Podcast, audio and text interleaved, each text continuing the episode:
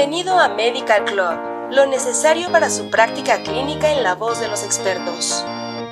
Material de uso exclusivo para profesionales de la salud en México. Al reproducir este podcast está confirmando que es un profesional de la salud.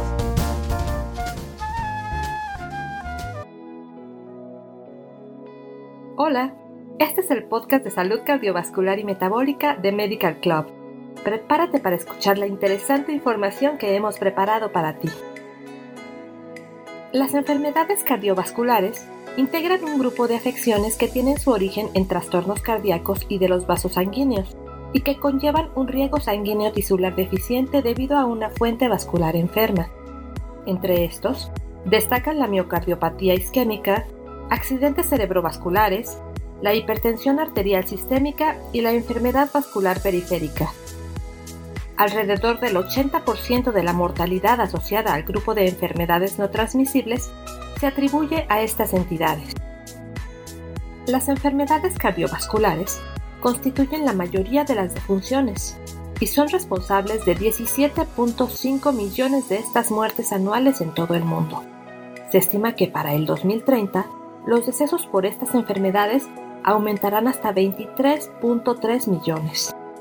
En América Latina, las enfermedades no transmisibles ocasionan hasta un 84% de defunciones en la población, siendo las más prevalentes la enfermedad isquémica del corazón, la enfermedad cerebrovascular y la diabetes mellitus tipo 2.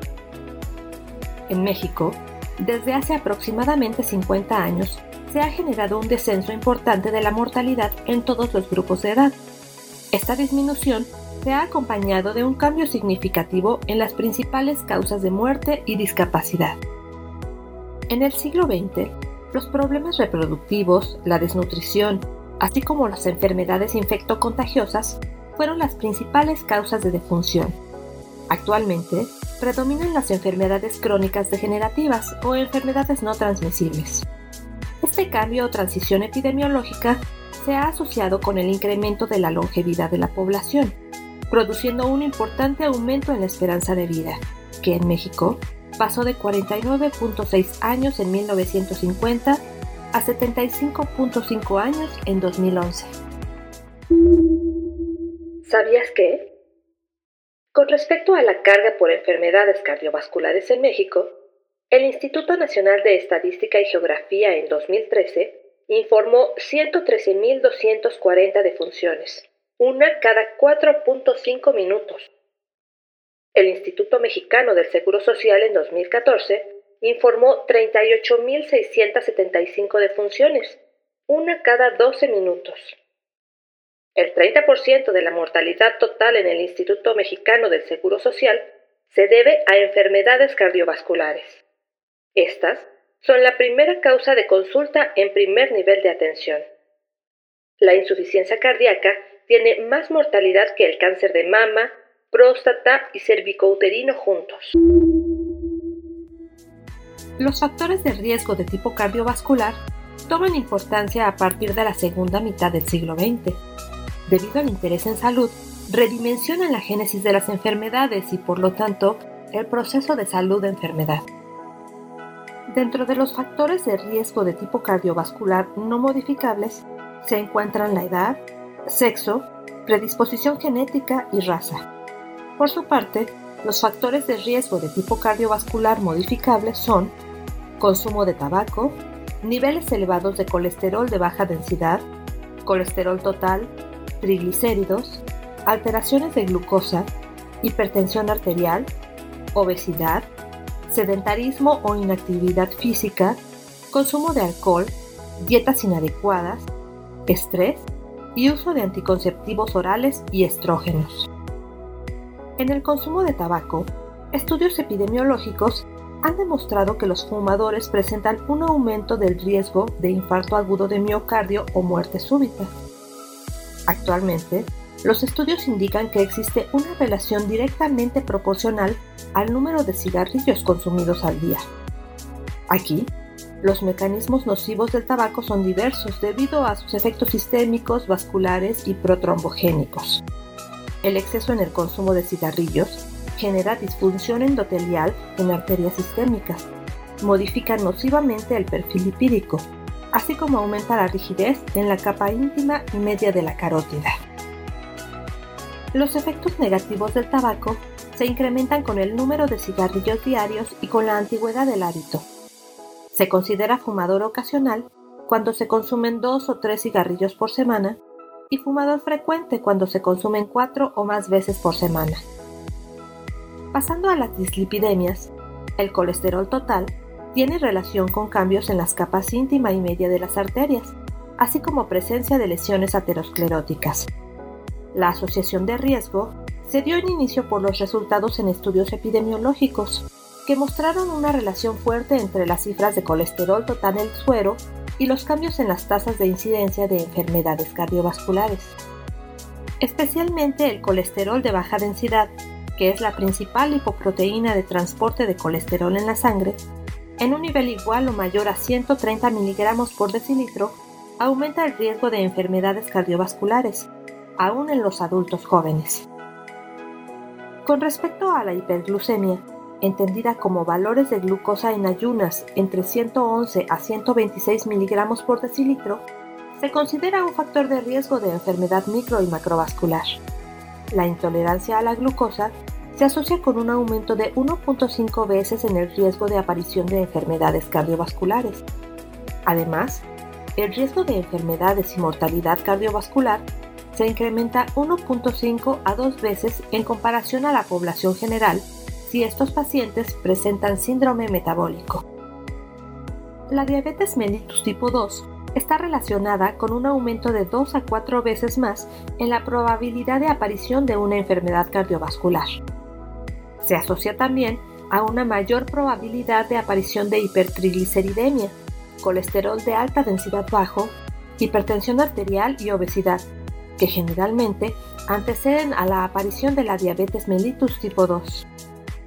Estudios epidemiológicos indican que la aterosclerosis en pacientes diabéticos es responsable del 70 al 80% de las defunciones por esta complicación. Las lesiones ateroscleróticas en esta población son de evolución más rápida, con isquemia necrosis silente provocando cardiopatía isquémica, accidentes vasculares cerebrales, aterosclerosis obliterante de las extremidades inferiores y la afectación de las arterias renales y aorta. El sobrepeso y la obesidad son definidos como un índice de masa corporal mayor a 25 kilogramos por metro cuadrado. Aquí, medidas mayores a 102 centímetros de perímetro de cintura para el caso de los hombres y 88 centímetros para el caso de las mujeres están asociadas con el aumento en el riesgo de presentar enfermedades cardiovasculares, ya que la acumulación de grasa de tipo visceral incrementa los valores en la concentración de triglicéridos y colesterol de baja densidad. Por otro lado, la disminución en la actividad física favorece la acumulación excesiva de tejido adiposo y una disminución en la sensibilidad a la insulina. La norma oficial mexicana NOM 037 SSA 2 2002 para la prevención, tratamiento y control de las dislipidemias indica que la inactividad física se considera cuando se realizan menos de 15 minutos de actividad física por semana. El riesgo relativo de muerte por enfermedades cardiovasculares en un individuo sedentario es 1.9 veces mayor comparado con un individuo activo.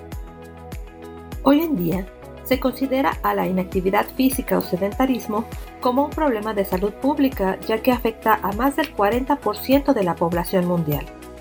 Ahora bien, el concepto de sedentarismo es la falta de movimiento físico diario en una cantidad mínima de 25 a 30 minutos que produzca un gasto energético. Por su parte, la ingestión de alcohol se ha relacionado con aumento en el riesgo cardiovascular.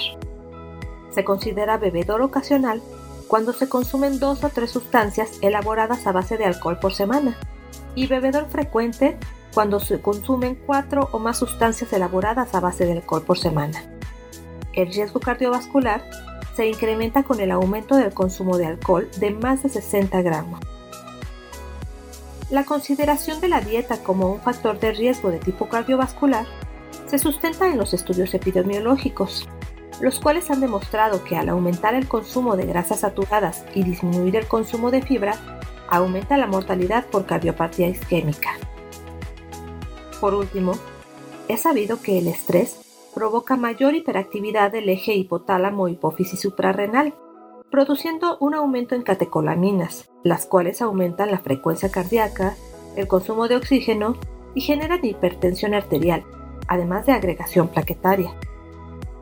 Aunque no se conocen con exactitud los mecanismos, se ha sugerido que el aumento del tejido adiposo blanco conlleva una infiltración de macrófagos, que son responsables de un aumento de la expresión de la NADPH oxidasa y esta, a su vez, es la responsable de un aumento selectivo de la producción de especies reactivas de oxígeno en el tejido adiposo blanco. De esta manera, se genera un aumento del estrés oxidante que desencadena una alteración en la secreción de adiposinas, lo cual se ha relacionado con la causa del síndrome metabólico, la hipertensión arterial y la aterosclerosis. Aquí concluimos este capítulo de salud cardiovascular y metabólica en Medical Club. Suscríbete a nuestro canal para escuchar el siguiente. Hasta la próxima. Esto fue Medical Club